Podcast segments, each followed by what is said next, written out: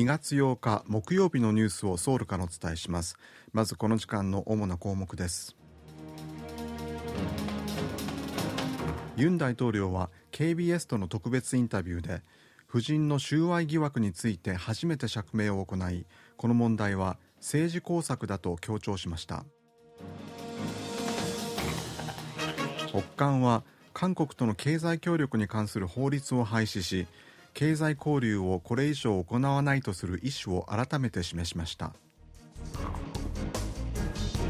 旧正月の連休を前に帰省ラッシュが始まりました。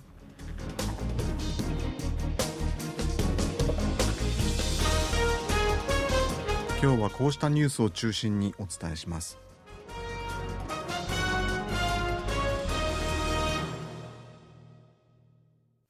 ユン・ソンニョル大統領は7日夜 KBS で放送された新年のインタビューで夫人のキム・ゴニ氏が高級ブランドのカバンを不当に受け取ったとされる問題について初めて立場を明らかにしこの問題は政権を陥れるための政治工作だという政府の主張を改めて強調しました。今年で就任3年目を迎えるユン大統領は7日の夜に KBS で放送されたおよそ100分の特別インタビューでこれまでの成果や今年の主要な政策課題について語りました。インタビューの内容は多岐にわたりましたが韓国国内で最も注目を集めたのはキム・ゴニ夫人がブランドバッグを不当に受け取ったとされる疑惑に対してユン大統領がどのように釈明するかという点でした。ユン大統領はこの問題は隠しカメラを利用した政治工作だという点を強調しました。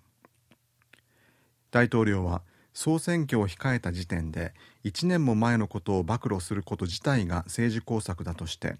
隠し撮りをした側を批判する一方で今後は公私混同と取られるようなことがないよう明確に線を引いて行動することが重要だと述べました。インタビューでユン大統領が謝罪を行わなかったことについて最大野党共に民主党は大統領は真実の謝罪を求めていた国民の期待を裏切ったと批判しました。一方 KBS とのインタビューでユン大統領は韓日関係や北韓問題を含めこれまで進めてきた政策の正当性について説明しました。韓日関係の最大の争点となっている徴用をめぐる問題については日本企業に賠償を命じる判決は司法判断であるため議論の余地はない。重要なのは今後韓日関係をどのように解決していくかだ。判決の内容と関係なく韓日関係はすでに回復していて未来に向けて進展していると強調しました。一方北韓については韓国の安全保障を脅かす挑発を行う際非合理的で非理性的な結論を出しかねない勢力であることを前提に備えなければならないと強調しました。その上で北韓の核の脅威に対する韓日韓日米の安全保障協力がより重要になったと強調しました。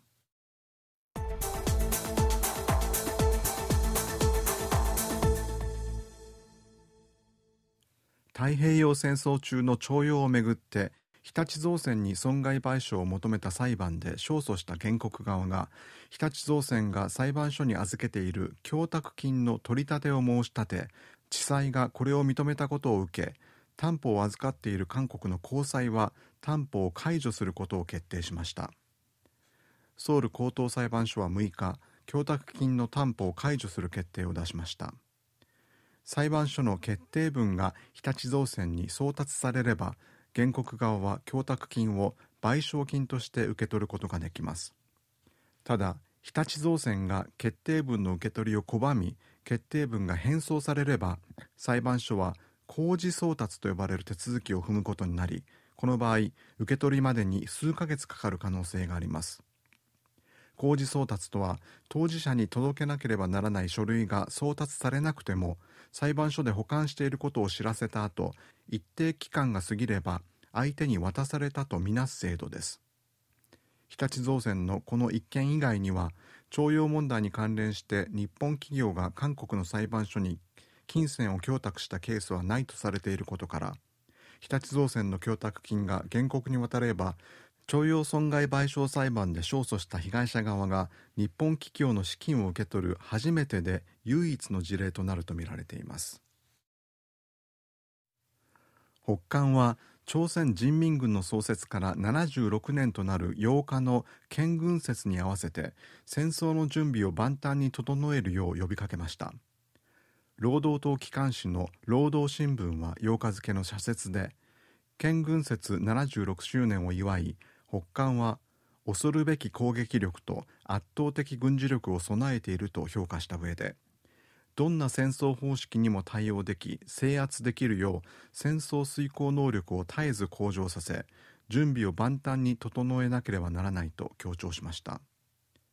また敵対勢力が北韓の尊厳を少しでも損ねようとすれば超強力な攻撃で敵の本拠地を焼き尽くすと威嚇しました。一方工場の建設など地方経済の発展のための事業に引き続き軍を動員することを示唆し安全保障だけでなく経済分野でも軍が役割を果たすことを強調しました。北韓への制裁を取り巻く状況を分析し国連の安全保障理事会に報告する専門家パネルは国際社会による制裁にもかかわらず北韓が核兵器を開発し続けてきたという見解を示しました。ロイター通信は専門家パネルによる報告書の一部を入手し現地時間の7日に報じました。それによりますと専門家パネルは北韓による核実験は2017年に行った6回目が最後だとされているがその後も核兵器の開発や核物質の生産を続けてきたと指摘しました。また2017年から去年まで北韓が関与した可能性がある暗号資産関連企業に対する58件のサイバー攻撃について調査中だと明らかにしました。北韓は国会にあたる最高人民会議の常任委員会の総会を開き韓国との経済協力に関する法律などを廃止しました。北韓の朝鮮中央通信が報じたところによりますと最高人民会議の常任委員会の総会が7日に平壌で開かれたということです。会議では南北の経済協力に関する法律に加えクンガム山国際観光特区法とその施行規定の廃止が決まったということです。北韓は今回経済協力に関して南北で交わした合意書も一方的に破棄し韓国との経済交流をこれ以上行わないとする意思を改めて示しました。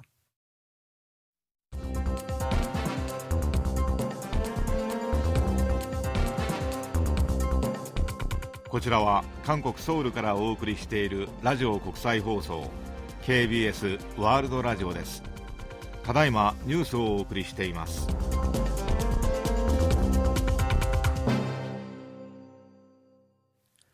農林畜産食品部は米の需給を安定させるため稲の作付け面積を今年2万6000ヘクタール減らす方針を決めました。農林畜産食品部は米が余り価格が不安定になるのを防ぐため稲の作付け面積を減らす方針を発表しました。農林畜産食品部によりますと減反しない場合今年の稲の作付け面積は72万5000ヘクタールになる見込みですが米の需要を考慮すると3.6%にあたる2万6000ヘクタールを減らした69万9000ヘクタールが適正な作付け面積だということです。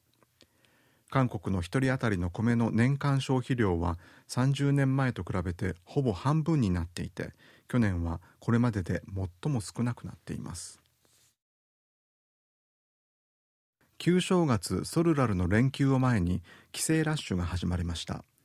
一方連休中に海外旅行に出かける人はおよそ100万人に上る見通しで出国ラッシュも予想されています。国土交通部によりますと連休前日の8日から連休が終わる12日までの5日間に帰省のために国内を移動する人は2852万人に上る見通しだということです。一方インチョン国際空港によりますとこの5日間で合わせて97万6900人余りがインチョンから海外に出かけるということです。以上原秀氏がお伝えしました。